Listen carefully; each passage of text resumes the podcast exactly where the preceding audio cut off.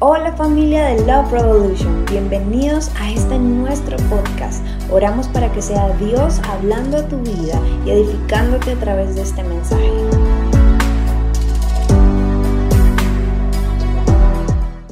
Muy buenos días para todos, ¿cómo están?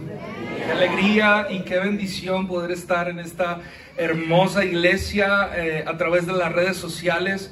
Hemos visto las cosas lindas que Dios está haciendo en Casa Love Revolution y en, algunas ocasiones nos hemos reunido con sus pastores y escucharles las cosas que, que, están haciendo, nos bendicen, nos llenan de fe y les animamos a que sigan honrando, glorificando al Señor, haciendo cosas diferentes, porque este es un tiempo en donde Dios está levantando gente, escúchame, que esté dispuesta a hacer cosas diferentes. Diga conmigo, diferente. Dios está cansado de la religiosidad, está cansado de, de, aquellas malas representaciones de quién es Él realmente. Y aquí se puede sentir el amor de Dios de una manera tangible, real. Y quiero que le des un fuerte aplauso a Dios por lo que está haciendo en esta casa. Hay un dicho que dice por ahí, eh, uno no sabe lo que tiene hasta que qué. ¿Alguien le ha tocado bañarse estos días con apotaditos? ¿Alguien de pie cuesta por acá? Levante su mano y con... Esta mañana mi hijo y yo nos bañamos apotados. Y pensamos todo el tiempo, Señor, cuán importante es el agua, Padre Cuán, importante es la presencia de Dios en nuestras vidas. ¿Cuántos anhelan y quieren mucho más de Él en esta mañana? Cierra tus ojitos un segundo, por favor. Gracias, Señor. Gracias por lo que estás haciendo, porque es bueno, porque es perfecto para nosotros, Señor, aun cuando no entendemos el porqué de muchas cosas, tu fidelidad, Señor, tiene siempre algo grande para nosotros, Jesús. Gracias, dile, Señor, gracias. Levanta tu voz y pronuncia esta palabra tan poderosa. Dile gracias, Señor, por lo que estás haciendo, porque es bueno, porque es lo mejor para mí, Señor, aun cuando no entiendo muchas de las cosas que tú me permites vivir en esta temporada, Señor, pero sé que lo que estás haciendo es bueno. Gracias por los triunfos, gracias por los retos que estamos cumpliendo, finalizando este año, Señor. Gracias por todo. Dile, tú has sido bueno y seguirás siéndolo todo el tiempo. Gracias, Señor. Permítanos ser hoy una buena tierra. Dile al Señor, permíteme ser una buena tierra para que tu palabra, Señor, la semilla que hoy quieres implantar en nuestro corazón, en esta buena tierra, dé fruto. Esa es nuestra oración, ese es nuestro deseo. Bendice tu iglesia, Señor. Me honras, es un regalo poder estar aquí, exponer la belleza de tu palabra, Señor, que cambia y que transforma nuestros corazones. Es un privilegio hacerlo, Señor. Bendigo a sus pastores, Señor, pastor Luis, su esposa Jessie, los pastores los bendecimos, la obra que tú estás haciendo en ellos, Señor, y a cada uno de sus líderes, a cada uno de los miembros que hacen parte de esta hermosa iglesia, Señor. Gracias, disponemos nuestro corazón para tu palabra en el nombre de Jesús. Amén y Amén. Dile al que tiene al lado, por favor, prepárate que Dios va a hablarte de una manera especial.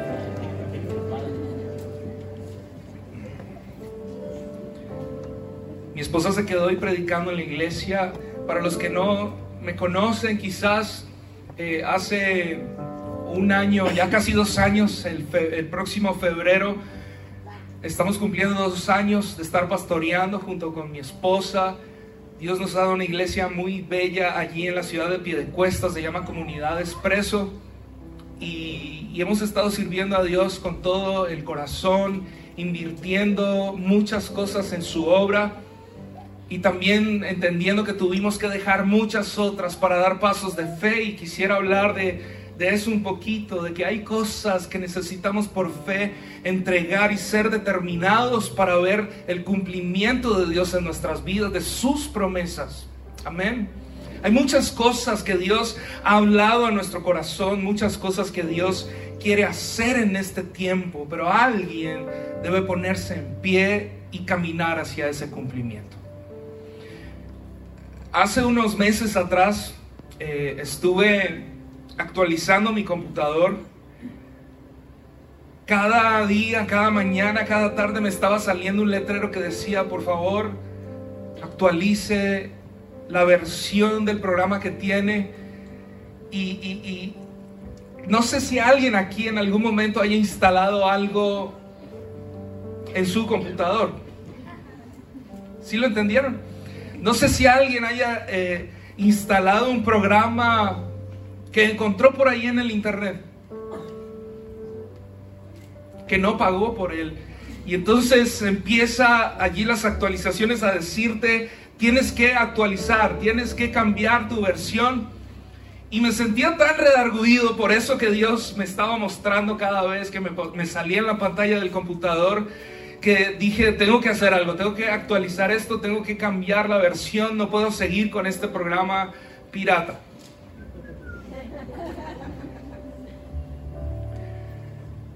Y, tengo que confesar que, que tenía varias cosas que había encontrado en el internet. Así que me llegaron, aparecieron, yo dije, ¿qué es esto? Lo abrí, lo descargué, lo instalé en el computador y por muchos años le he dado uso a esos programas, pero Dios empezó como a decirme, oye, tienes que cambiar eso.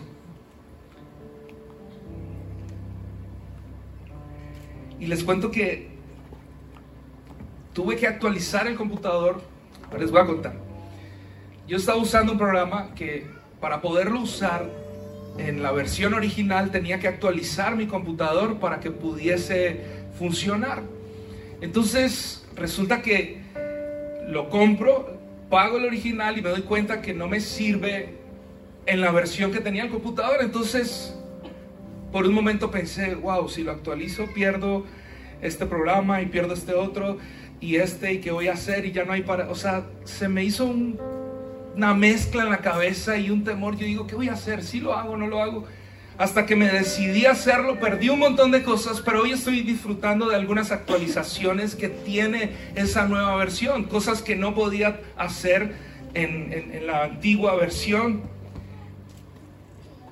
Y quisiera invitarte, dejar como un paréntesis, a que los hijos de Dios, escúchame, los hijos de Dios debemos pagar original, debemos consumir cosas originales. Y te invito a que en tu computador, en tus cuentas, en lo que haces, eh, puedas actualizar y, y pagar original. Porque es una cultura latinoamericana en la que tener algo pirata en nuestros computadores es algo normal. Pero para nosotros los hijos de Dios, eso no debe ser algo normal, debe ser algo como un, un, manual de vida, un concepto claro y que lo hacemos para honrar y glorificar al Señor. ¿Alguien dice amén a eso? Dile al que tiene al lado, no sea más pirata, por favor. bueno, pero yo sé que en esta iglesia no pasa eso. Y la actualización, escúchame, es el proceso y el resultado de, dejar algo antiguo y volverlo usar el nuevo. Este verbo alude a lograr que algo que estaba obsoleto se vuelva actual, es decir, conseguir que esté al día. La actualización, escúchame, a, partir de este significado puede emplearse en, en, diferentes contextos, en distintos contextos. En esto que les estoy diciendo de la tecnología, en tus la forma en cómo llevas tu empresa. Antes hacían, escribíamos cartas como a través de una máquina de escribir. ¿Alguien usó aquí máquina de escribir que me levante su mano? ¿Cuántas hojas tuvimos? Bueno, yo no soy de... No, mentira, sí. ¿Cuántas hojas tuvimos que dañar y volver a empezar algo que estábamos haciendo? Muchas, porque no había, no había opción de equivocarse. La equivocación era romper la hoja y volver a comenzar. Hoy en día tenemos la facilidad de poder escribir a través de Word y Él mismo nos corrige la ortografía, nos ayuda a poner puntos, comas y muchas cosas. Lo puedes poner en la nube y como tienes una cuenta original, entonces lo puedes tener desde tu celular, computador, iPad, portátil, no sé. Te permite tener muchas facilidades para ejecutar tu trabajo. El pueblo de Dios, escúchame, el pueblo de Dios vio al Señor hacer muchos milagros sobrenaturales en su rescate allí en la esclavitud que vivía en Egipto. Lo vio alimentarlos en el desierto, abrir el mar, hacer muchos, diga conmigo, muchos milagros, muchas cosas sobrenaturales. Y el pueblo vio, experimentó cómo Dios les daba grandes victorias cómo les permitió conquistar la tierra que Él mismo les había prometido. Y qué bien por los que vivieron ese momento de ver, de ser protagonistas, de experimentar ese poder sobrenatural de Dios en hacer milagros. Y tenían una fe inquebrantable porque su fe estaba siendo alimentada por algo que ellos estaban viendo todos los días. A un Dios poderoso sostenerlos. Pero escúchame, la iglesia de este tiempo no puede vivir de glorias pasadas. Y necesitamos hacer una actualización en nuestra fe. Diga conmigo, necesito actualizar mi fe. Porque es que la fe, pensamos muchas veces, tenemos un, un concepto de que de que es un pensamiento que yo tengo allí en mi mente y se hace más fuerte anhelando un milagro o anhelando algo que espero recibir de parte de Dios. Pero muchas de esas personas que han tenido esa fe como un buen pensamiento, nunca han recibido un milagro, nunca han podido experimentar a ese Dios sobrenatural porque solamente está allí un pensamiento y necesitamos convertir esa fe, actualizarla para disfrutar todas las cosas que Dios tiene para nosotros. Diga conmigo, en este tiempo. ¿Cuántos quieren hacer una actualización? Salió la 10.1. Algunos están como en la 3, 4, 5, 6. Si yo les preguntara, cuéntame esos últimos, esas últimas pruebas de fe y que tú dices, Dios ha hecho esto en este tiempo.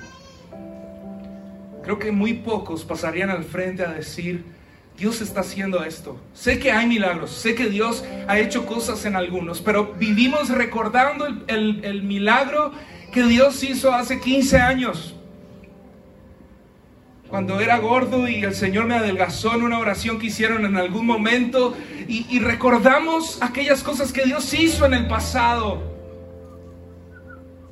y nos sostienen en este tiempo, pero no hay una fe que se está cada vez actualizando automáticamente porque tenemos esa conexión directa con Dios. Y hoy quiero hablarte de fe y quiero decirte de parte de Dios que Él hoy va a hacer algo especial en tu vida y actualizar lo que hay en tu mente y en tu corazón para que puedas ver con claridad lo que Dios va a hacer en este tiempo, en tu casa, en tu familia, en tus hijos. ¿Cuántos lo creen? ¿Están listos? ¿Están listos? Muy bien. Vamos a hablar de uno que sabe. Vamos a, hablar de uno que realmente nos enseña con su vida, que es tener fe. Vaya por favor a Daniel capítulo 3. Una historia que no sabemos. Una historia que mis hijos pequeñitos conocen muy bien. Porque desde niños nos están enseñando en la escuela infantil. Nos están enseñando esas historias bíblicas, pero que necesitamos sacarlas de la Biblia y ponerlas en nuestro corazón para que sean una realidad en nuestro diario vivir. Daniel capítulo 3. ¿Lo tienes ahí? Quiero que estén atentos a la lectura, por favor. Dice, el rey Nabucodonosor hizo una estatua de oro que medía, ¿cuántos metros? 27 metros de altura. Más o menos para que tenga una, una idea, eh, ¿alguien ha ido al Santísimo? Esta tiene aproximadamente entre 22 y 24 metros. Esta es 3 metros más alta, es un poco más grande. Y dice la historia, 27 metros de altura y 2 metros y medio de ancho y la levantó sobre la llanura de Dura en la provincia de Babilonia. Luego envió mensajes a los altos funcionarios, autoridades, gobernadores, asesores, tesoreros, jueces y magistrados y a todos los funcionarios provinciales para que, se para que asistieran a la dedicación de la estatua que había levantado. El verso 3 dice, de modo que todas estas autoridades vinieron y se pusieron de pie ante la estatua que el rey Nabucodonosor había levantado. El verso 4 dice, entonces un vocero proclamó, gente de todas las razas, naciones y lenguas, escuchen el mandato del rey. Cuando oigan tocar la trompeta, flauta, cítara, lira, arpa, zampoña y otros instrumentos musicales, ¿qué tienen que hacer? Inclinarse rostro en tierra y rindan culto a la estatua de oro del rey Nabucodonosor. Cualquiera que se rehúse a obedecer será arrojado inmediatamente a un horno ardiente. Y vemos aquí un edicto, vemos aquí una, una ley que se pronuncia ante todo un pueblo. Se llaman a las personas, a los ministros, a las personas más importantes para que estén allí pendientes de esta ley nueva que acaba de sacar el rey. Entonces dice que toda persona, sin excepción alguna, tiene que inclinarse y adorar este Dios. Versículo 8. Sin embargo, algunos de los astrólogos se presentaron ante el rey y denunciaron a los judíos. Dijeron al rey Nabucodonosor, que viva el rey. Verso 10. Usted mismo emitió un decreto que exige a todo el pueblo inclinarse y rendir culto a la estatua de oro al oír tocar la trompeta, flauta, bueno, todos los instrumentos musicales. Ese decreto también establece que quienes se rehúsen a obedecer serán arrojados dentro de un horno, ¿cómo? Ardiente, diga fuerte conmigo, ardiente. 12. Pues hay algunos judíos, Sadrach, Mesach y Abednego, a los que usted puso a cargo de la provincia de Babilonia, que no le prestan atención, su majestad. Se niegan a servir a los dioses de su majestad y no rinden culto a la estatua de oro que usted ha levantado. Entonces, Nabucodonosor, ¿qué, ¿qué, le pasó? Se enfureció, dice que se le desencajó la cara, dice, ordenó que trajeran ante él a Sadrach, Mesach y Abednego. Cuando los trajeron, Nabucodonosor les hizo la pregunta. Necesitaba corroborar, necesitaba estar seguro que lo que le estaban diciendo los astrólogos y aquellas personas de estas tres, de estos tres jóvenes, les estaba diciendo, les pregunta, Ustedes se rehusan a servir a mis dioses y a rendir culto a la, a la estatua de oro que he levantado. Les daré una oportunidad más para inclinarse y rendir culto a la estatua que he hecho cuando oigan el sonido de los instrumentos musicales. Sin embargo, si se niegan, serán inmediatamente arrojados al horno ardiente. Y entonces, ¿qué Dios podrá rescatarlos? Escuche lo que respondieron estos tres jóvenes, porque eran jóvenes. Oh Nabucodonosor, no necesitamos defendernos delante de usted. Si nos arrojan al horno ardiente, al Dios a quien servimos es capaz de salvarnos. Escucha esto tan importante. Él nos rescatará de su poder y su majestad.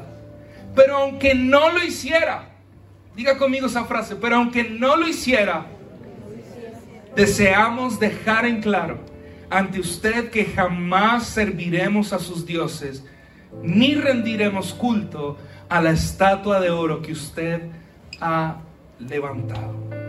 Y yo quiero que hoy usted, si le gusta tomar apuntes, si le gusta escribir en su celular algunas notas, quiero que escriba esto, este primer, esta primera llave que Dios nos entrega para tener una fe actualizada y es convicción en nuestros principios. Diga conmigo, convicción en nuestros principios. La convicción es ese, ese compromiso y acción en respuesta a algo que tú crees, a algo que tú tienes claro en tu mente y en tu corazón. Entonces la convicción es esa acción a la respuesta de tu creencia. Es también esa seguridad que tiene una persona de alguna verdad, de alguna certeza, de lo que piensa o lo que siente. Entonces esa convicción te permite a ti dar pasos que te respaldan en lo que tú estás creyendo. El rey Nabucodonosor había dicho que todas las personas, todos los que están aquí, tienen que inclinarse ante, ante, la estatua de oro que yo hice para que ustedes le rindieran culto. ¿Quién de ustedes no lo va a hacer? ¿Es verdad que alguno dice que no, se, no va a hacerlo? Ellos tenían, diga conmigo, convicción. Convicción que ante pequeñas pruebas muchos de nosotros fallamos muchos de nosotros resultamos inclinándonos a un Dios que no es al que adoramos los domingos en la mañana. Entonces, pasan cosas en nuestra vida. Venimos a la iglesia los domingos, luchamos con otras entre semana y decimos, Señor, pero ¿por qué las cosas en mi casa no cambian? ¿Por qué no? ¿Qué es lo que pasa? Y hacemos ese tipo de preguntas semana tras semana y, decimos, Señor, ¿por qué si yo voy el domingo a la iglesia y mi fe y, te adoro, pero esas canciones que Álvaro nos dirige el domingo, yo llego a mi casa y como que la trato de ponerlas y no suenan igual, no es igual, ¿qué pasa? No siento nada. Escúchame, necesitamos tener convicción en nuestros principios. Y esa convicción no la da el ver videos en las redes sociales o hacer cosas que alimentarnos de tantas cosas que hoy hay disponibles para nosotros. Esa convicción la produce el tener una cercanía a la palabra de Dios. Pero hoy le hemos dado más crédito, hoy le hemos dado más fe a ciertas personas que nos dicen que se puede hacer ciertas cosas, los negocios manejarlos de esta manera y, tu vida crecer en tu intelecto y tu yo personal y tu hedonismo, alimentarlo hasta tal punto que sacamos a ese Dios que es nuestro Dios y nuestro Padre del primer lugar. Y necesitamos comprender, iglesia, que este es un tiempo para volver a poner nuestros ojos y nuestra mirada en ese Dios que hizo milagros, que está haciendo milagros y que los seguirá haciendo para siempre. El verso 12, la segunda parte, dice, se niegan a servir a los dioses de su majestad y no rinden culto a la estatua de oro que usted ha levantado. Se niegan a ser parte de lo que todo mundo dice que por ahí es la ruta. Alguien tiene que entender que Dios nos está llamando en este tiempo a no ir por donde todo el mundo va, a no ser parte de la corriente que lleva al mismo lugar de donde desembocan aquellos que están tristes, afligidos, llenos de depresión, llenos de problemas. Y quizás tú los estás viviendo en este momento y hayan cosas que no vayan a cambiar así, con un chasquido de dedos, que necesitas vivir un proceso, que necesitas ser transformado por Dios en el proceso. Pero tú necesitas entender que debes ponerte de pie y empezar a avanzar en contracorriente de lo que todo el mundo dice que es o que se debe hacer. Todos en esa región, todos en ese país tuvieron que adorar a esta estatua, tuvieron que inclinarse había música, había muchas distracciones, habían cosas que hacían que todo el ambiente fuera propicio y perfecto para adorar algo majestuoso. Era una estatua de oro. No era en yeso como la que tenemos acá, era en oro, costaba dinero. Hacía llamar la atención de, de todas las personas que estaban en ese lugar, de todas las regiones hacía poner la mirada, el solo hecho de que el sol le pegara de frente a esta estatua hacía que brillara, hacía que llamara la atención de todas las personas. Y tú dices, ¿qué tiene que ver eso con nosotros? No tenemos hoy en día una, una estatua a la que adoremos, pero sí tenemos muchas cosas que quieren alumbrar nuestros ojos y hacernos distraer y quitar la mirada de nuestro Dios para concentrarnos en otras cosas que parecieran buenas, que parecieran que nos ayudan, que parecieran que traen beneficio para nosotros. Porque es oro, porque es bello, porque tiene música. Y este tiempo es un tiempo donde hay muchos distractores que Dios quiere y está buscando. Sadrach, Mesach y Abednego, jóvenes, personas, padres de familia que decidan en su corazón no rendirse, no inclinarse, personas que estén dispuestas a negar, a decir yo soy parte de los hijos de Dios, que no caminan donde todo el mundo cree que esa es la zona correcta, donde todo el mundo dice que, ah, pues lleva una vida cristiana, cool, chévere, diferente. Necesitamos realmente tener un encuentro con Dios donde nuestra vida sea transformada. Porque al cielo vamos a ir sin mancha, sin arruga. Al cielo vamos a ir con un corazón arrepentido, un corazón humillado, un corazón que ha sido procesado. Iglesia, nuestra fe no, no fue creada solamente para que imagináramos cosas y visualizáramos grandes proyectos aquí en la tierra y los hiciéramos realidad.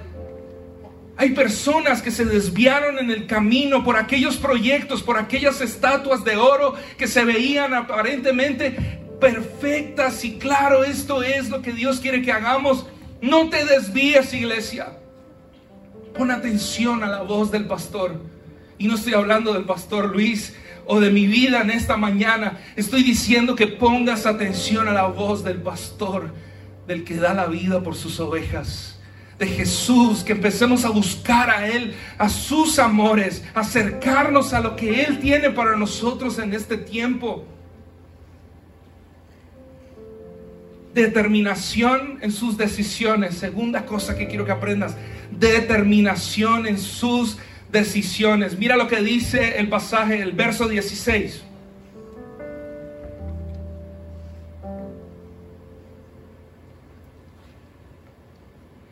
Sadrach, Mesach y Abednego contestaron, oh Nabucodonosor, no necesitamos defendernos delante de usted. Y quiero que pienses por un momento que muchas de las decisiones que tú tomas hoy en día son basadas por lo que las personas que están a tu alrededor te están influenciando, te están llevando, te están motivando, te están diciendo, oye, tienes que hacer esto, tienes que hacer lo otro, la tendencia es esto, la tendencia es lo otro, tú tienes que entrar en, en esta era de cierto negocio, tú tienes que entrar en esta era, y está bien que podamos tener una mente amplia, y no estoy diciendo que nos centremos y, y tengamos una mente cerrada, te estoy diciendo que por encima de todas esas cosas, tu determinación en lo que tú estás haciendo no puede cambiar. Tus principios no pueden cambiar. Ser determinado en las decisiones que tomas. Le dijo estos tres jóvenes, le dijeron al rey, tuvieron los pantalones para decir, no, no voy a hacer lo que usted me está pidiendo que haga. No voy a correr tras inclinarme a ese rey, a esa estatua. No voy a hacer lo que usted me está diciendo que haga porque tengo convicciones, porque hay alguien que me ama y sé los milagros que ha hecho en mi vida y no me voy a, voy a dejar que me, que me arrodille ante algo que no es mi Dios. Determinación en sus decisiones. Ser determinado es una fuerte decisión de continuar, pase lo que pase. Nuestra fe es fuerte cuando las cosas están bien pero cuando las cosas no salen como nosotros queremos o como quisiéramos, entonces ya no hay una fe tan determinada. Es una fuerte decisión de continuar pase lo que pase y te ayuda a sentirte pleno con lo que realizas. ¿Cuántos hijos de Dios determinados en este tiempo hacer una bandera de Cristo, hacer una bandera de su evangelio, de ese puro evangelio, no de ese distorsionado, no de ese que vemos en redes sociales. Y qué bueno que estemos allí, ustedes deben estar allí. Aplaudo que estén haciendo cosas para glorificar al Señor.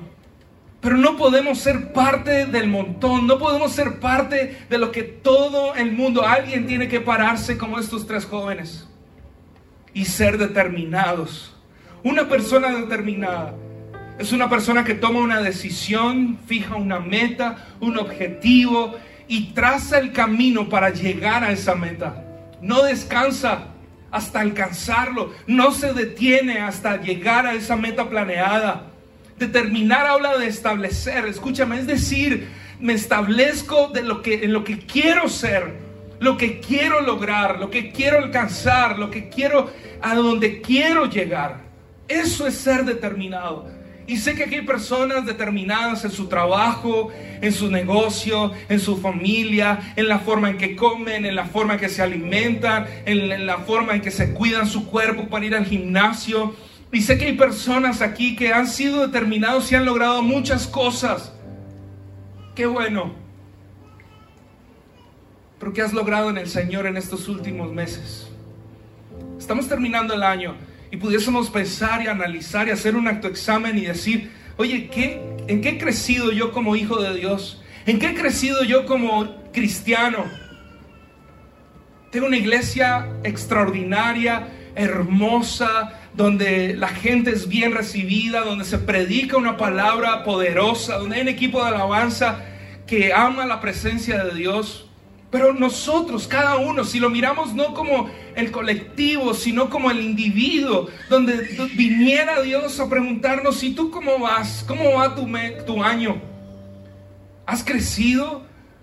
¿Has crecido como hijo de Dios? ¿Has crecido como pareja? ¿Eres mejor esposo? ¿Eres mejor esposa? ¿Eres mejor padre? ¿Compartimos tiempo con nuestros hijos? Firme nuestras convicciones, iglesia no podemos negociar aquello que nos ha cambiado la vida, aquello en lo que creímos un día y determinó el rumbo de nuestra vida y de nuestra fe. Verso 17 dice, si nos arrojan al horno ardiente. Verso 17. Si nos arrojan al horno ardiente, el Dios a quien servimos es capaz, ¿de qué cosa es capaz Dios? No los escucho, ¿de qué cosa es capaz Dios? de salvarnos. Él nos rescatará de su poder, su majestad. ¿Cuántos están convencidos de que ser fiel a Dios y tomar esas convicciones como algo de mi vida, como lo más importante? ¿Cuántos están seguros que Dios puede rescatarnos aún de los momentos más difíciles? Escuche el verso que sigue, 18. Pero aunque no lo hiciera,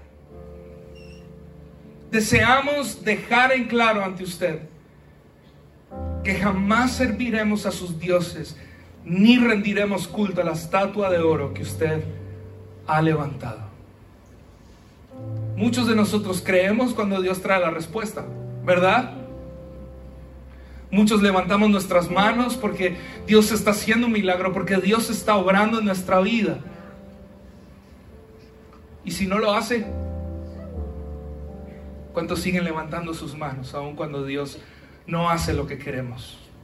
¿Cuántos siguen creyendo aún cuando Dios no nos da el juguete que tanto estamos anhelando? El Evangelio y la iglesia no se trata de que yo esté con todas las comodidades.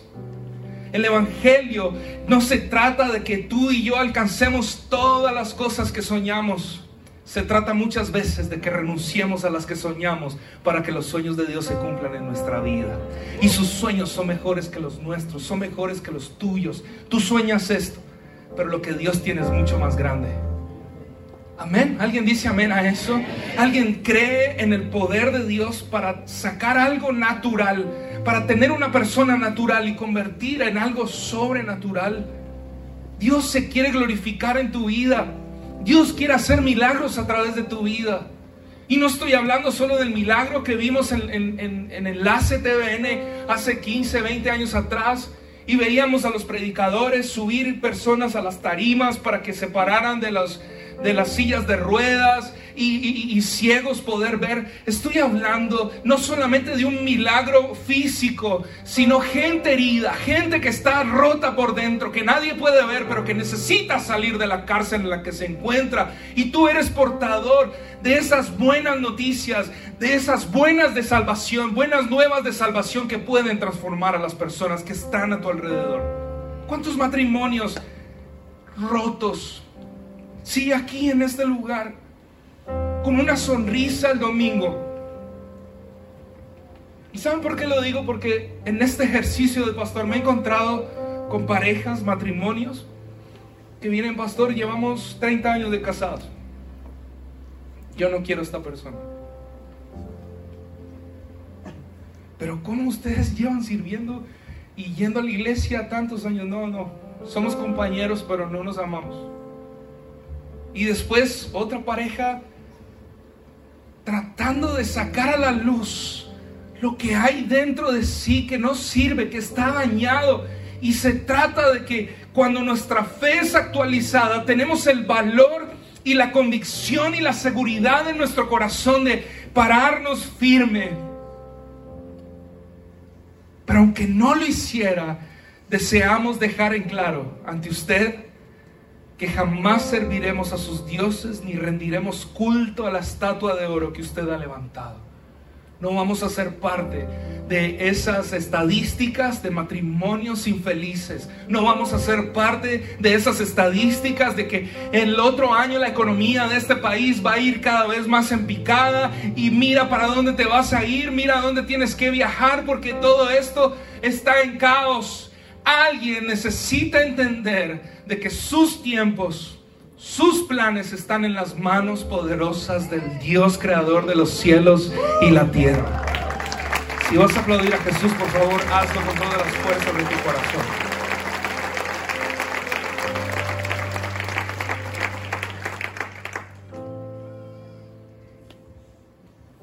Algunos se han puesto objetivos como comprar una casa, comprar un carro, comprar eh, un negocio, emprender un nuevo negocio y somos determinados en esos proyectos personales. Iglesia, necesitamos ser determinados en nuestra búsqueda del Señor, en nuestra relación con Él, en nuestra dependencia a Él. Necesitamos ser, diga conmigo, determinados en no seguir inclinándonos a esos dioses como el trabajo, como el dinero, como muchas cosas que están a nuestro alrededor que quieren robarnos esa comunión, esa cercanía, porque cuando tú estás cerca de Dios, cuando tú no dejas que nada en este mundo te distraiga, escúchame, tu vida tiene propósito. Por eso muchas de las cosas que tienes en este momento, que son grandes, son buenas, y sientes que te ha ido bien en los negocios, pero siempre va a haber un vacío en nuestro corazón que solamente Dios puede llenarlo. En algún momento alguien a quien admiro mucho me dijo, cuando Dios nos creó, antes de crearnos, preparó y creó el ambiente en el que cada creación iba a estar ahí, cada, cada animal, cada ave, los árboles, los peces. Antes de crear los peces, creó primero los mares, los ríos, antes de crear los animalitos que caminaran por esas tierras, creó la tierra, creó los árboles para alimentarlos, creó un ambiente, creó los cielos para que las aves pudiesen volar, tuviesen espacio para volar. Pero cuando creó al hombre, sopló aliento de vida. Y solo su soplo puede llenar el vacío que hay en tu corazón, en tu alma. Por eso cuando el hombre está lejos de Dios, por eso cuando el hombre está lejos de su creador, tendrá siempre un vacío que solo Él puede llenar. Saca un pez del agua. Saca a ese tiburón del mar. En el mar es peligroso, es temible, pero saca a ese tiburón del mar y ponlo en la orilla del mar es inofensivo, no tiene carácter, no tiene fuerza. Iglesia, tú necesitas volver otra vez. Tú necesitas volver otra vez. Tú necesitas volver otra vez. Diga conmigo, yo quiero volver. Yo quiero volver otra vez a ese lugar donde me enamoré, donde todo comenzó, donde todo empezó y vivir de la manera en la que Dios quiere que viva en este tiempo. Escucha esto. Aunque pase el tiempo, sé. Alguien dice que tus promesas cumplirás. Tus promesas cumplirás. ¿Alguien dice amén a eso? Vamos decirlo una vez más. Aunque pase el tiempo, sé que tu promesa, que tu promesa cumplirás. Encanta esto. Nada en ti se perderá. Nada en ti se perderá. Esta es mi seguridad. Esta es mi seguridad. Tus cuerdas de amor. Tus cuerdas de amor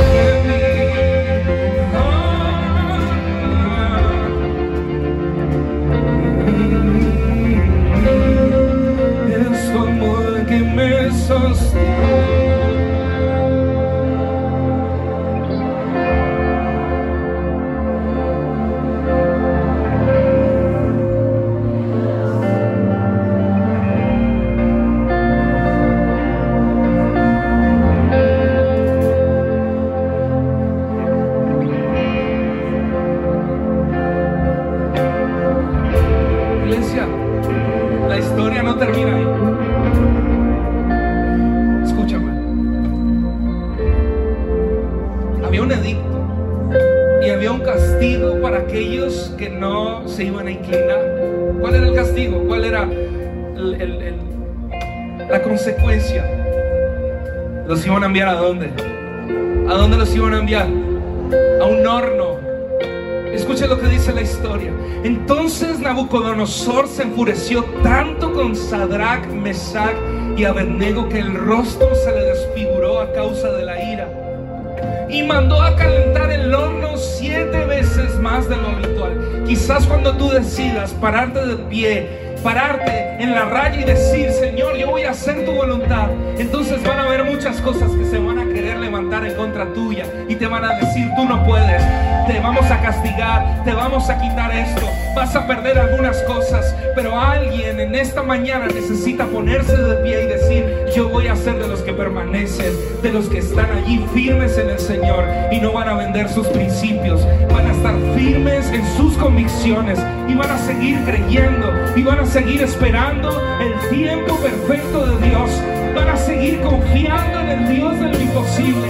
Van a seguir confiando y creyendo de que Dios sigue haciendo milagros, de que Dios sigue haciendo cosas sobrenaturales.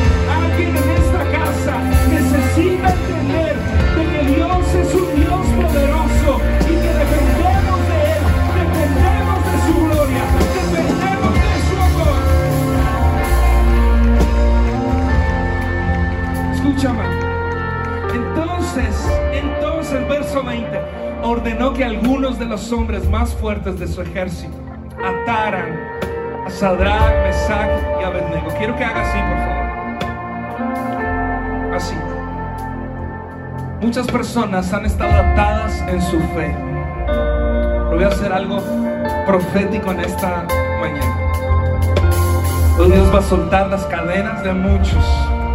Hoy Dios va a traer una fe nueva y actualizada para muchos que van a provocar milagros sobrenaturales en el nombre poderoso de Jesús.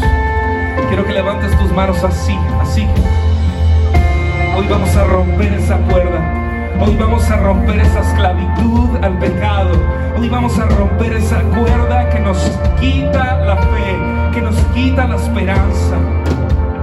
Escucha, así que los ataron y los arrojaron al horno, totalmente vestidos con sus pantalones, turbantes, túnicas y demás ropas, ya que el rey en su enojo había exigido que el horno estuviera bien caliente. Y aunque estés pasando por el momento más difícil, aunque el horno esté encendido, aunque el horno esté encendido siete veces más,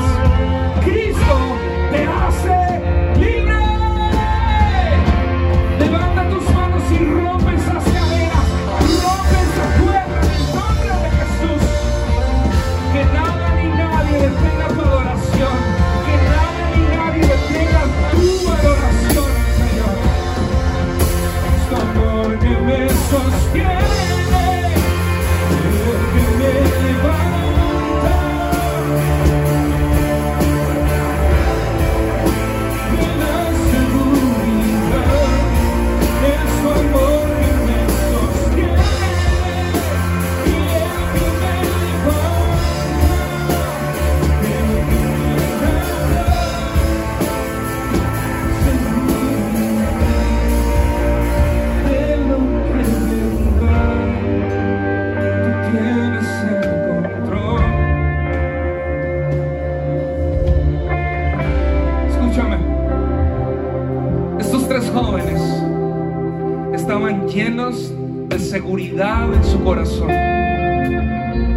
sus piernas estaban temblando. Y muy seguramente antes de entrar en ese horno estaban allí clamando en lo profundo de su ser, tú siempre tienes el control. Tú tienes el control, Señor. Tú tienes el control. Alguien dice al Señor en esta mañana, Señor, tú tienes el control.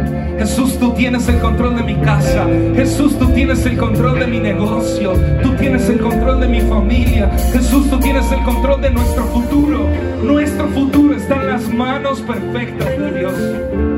Dice el verso 23, perdón, 22. Las llamas mataron a los soldados mientras arrojaban dentro a los tres hombres.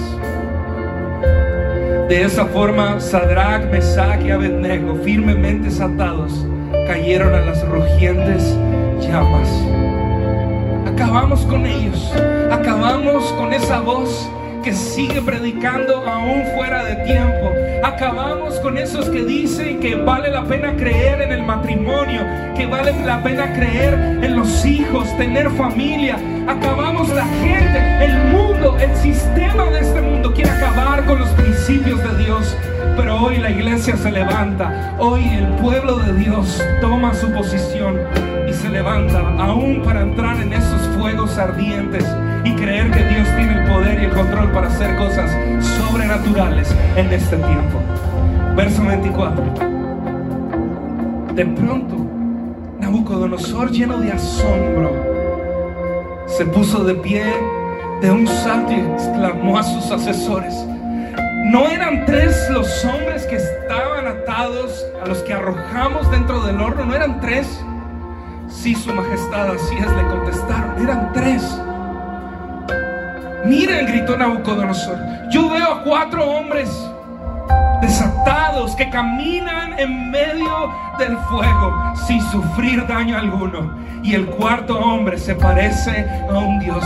¿Estás listo para caminar sobre el fuego sin que te quemes? ¿Estás listo para caminar en medio del desierto sin quemarte? ¿Estás listo para que Dios te llene de su presencia y empiece a hacer cosas sobrenaturales en ti? ¿Estás listo para ver a Dios obrar a tu favor? Dile, Señor, yo hoy me determino a caminar bajo la sombra de tus alas. Levanta tus manitas al cielo, iglesia, y dile, Señor, tú me proteges, tú me levantas, tú me das de tu gracia y tu favor. Yo quiero que alguien diga y cante con nosotros. Los velos están cayendo hoy. Los velos están cayendo hoy. Los velos están cayendo hoy. Los velos están cayendo. Los velos están cayendo.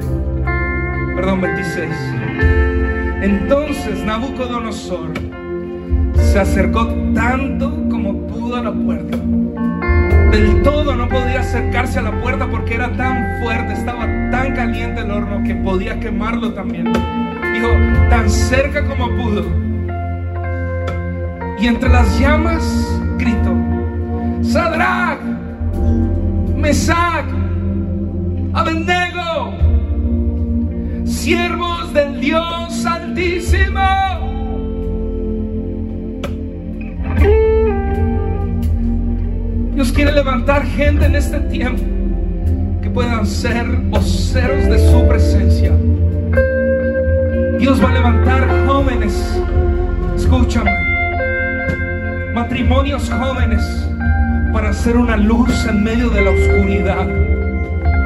Nabucodonosor empezó a gritar, a llamarlos, no por solo por sus nombres, sino por algo en los cuales los estaba catalogando siervos del Dios Altísimo. Diga conmigo, yo hoy decido ser un siervo del Dios Altísimo. Hoy yo decido entregarle mi vida al Dios poderoso, que envía a sus ángeles para que peleen por mí, al que envía su ejército para que me saque del horno de fuego, el que envía ángeles a mi rescate.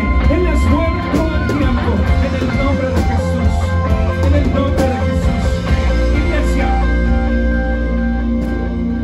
Entonces los altos funcionarios, autoridades, gobernadores, asesores, los rodearon. Todos aquellos que habían visto como una estatua hermosa, oro, 24, 27 metros, había sido erguida para que todos se lo adoraran, para que todos se inclinaran.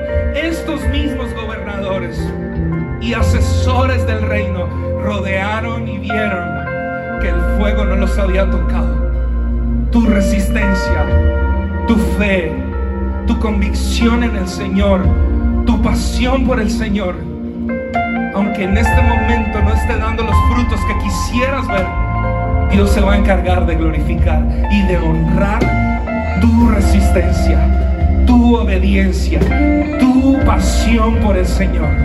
Sigue esperando, sigue confiando, sigue teniendo la fe y la convicción de que Dios lo va a hacer no les había, dice la historia, que no les había chamuscado ni un cabello, ni se les había estropeado la ropa, ni siquiera lo que tenían puesto, la tela de su ropa, nada se había quemado, iglesia, ni siquiera olían a humo. Aquellos que tienen la convicción en Dios, aun cuando vivamos los tiempos más difíciles y la economía más difícil en este país o en el mundo entero, nada va a tocar nuestra morada. El que habita en el abrigo del Altísimo morará bajo la sombra del Omnipotente. Entonces Nabucodonosor dijo, alabado sea el Dios de Sadrach, Mesach y Abednego. Los que decían que no había otro Dios sino era la estatua, ahora estaban dándole gloria, dándole honra, dándole alabanza, dándole adoración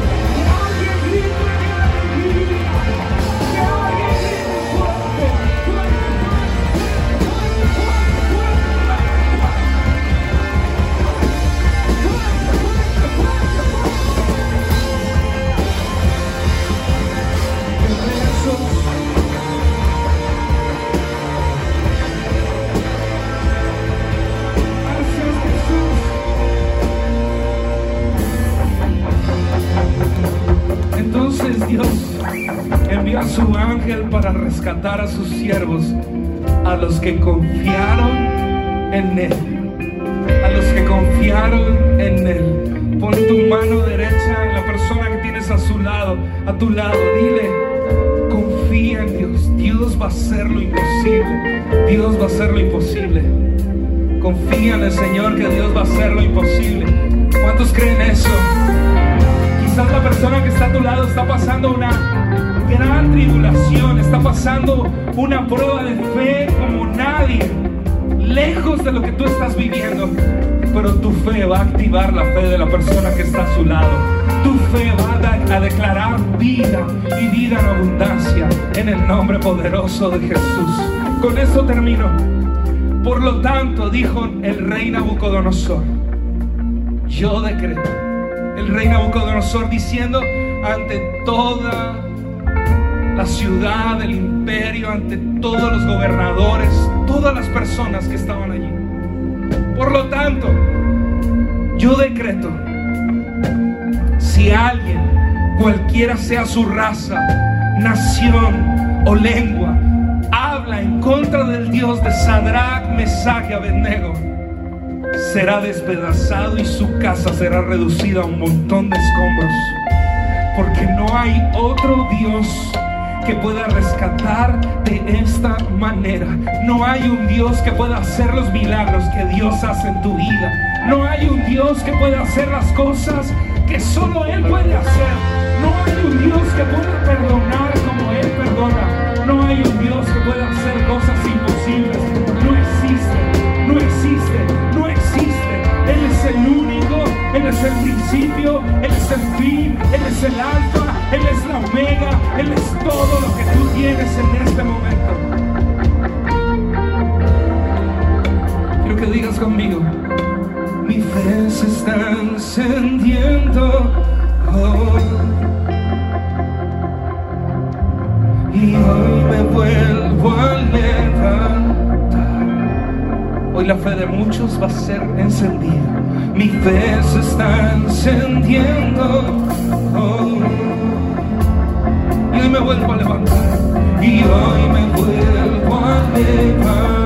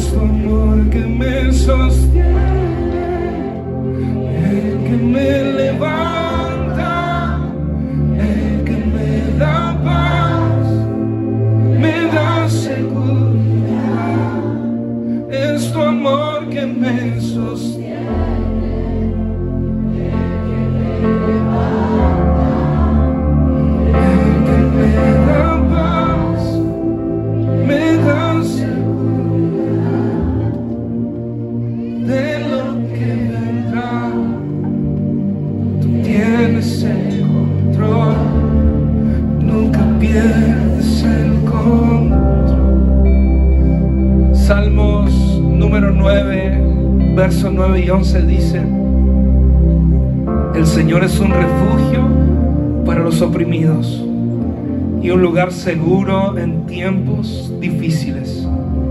¿A dónde seguirás corriendo en los momentos de dificultad? El único lugar seguro es en su presencia. Corramos a Él, iglesia. Corramos a Él. Los que conocen tu nombre confían en ti. Es muy, muy difícil poder confiar en alguien a quien tú no conoces. Dale la oportunidad de que se pueda revelar a tu vida de una manera sobrenatural. Porque el Señor no abandona a los que le buscan. Canten alabanzas al Señor que reina en Jerusalén. Cuéntenle al mundo acerca de las inolvidables obras, de los inolvidables hechos, de los grandiosos milagros que está haciendo y que hará en tu vida. Cuando dicen, Señor, yo quiero ir y abrir mi boca para contarle al mundo los milagros sobrenaturales. Dale fuerte ese aplauso a Jesús.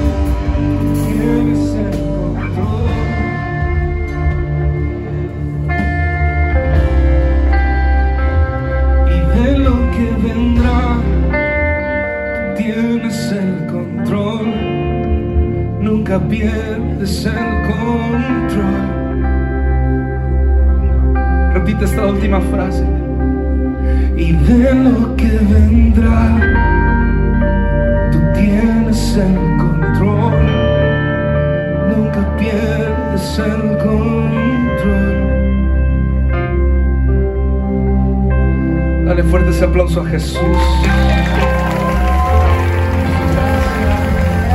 por su amor.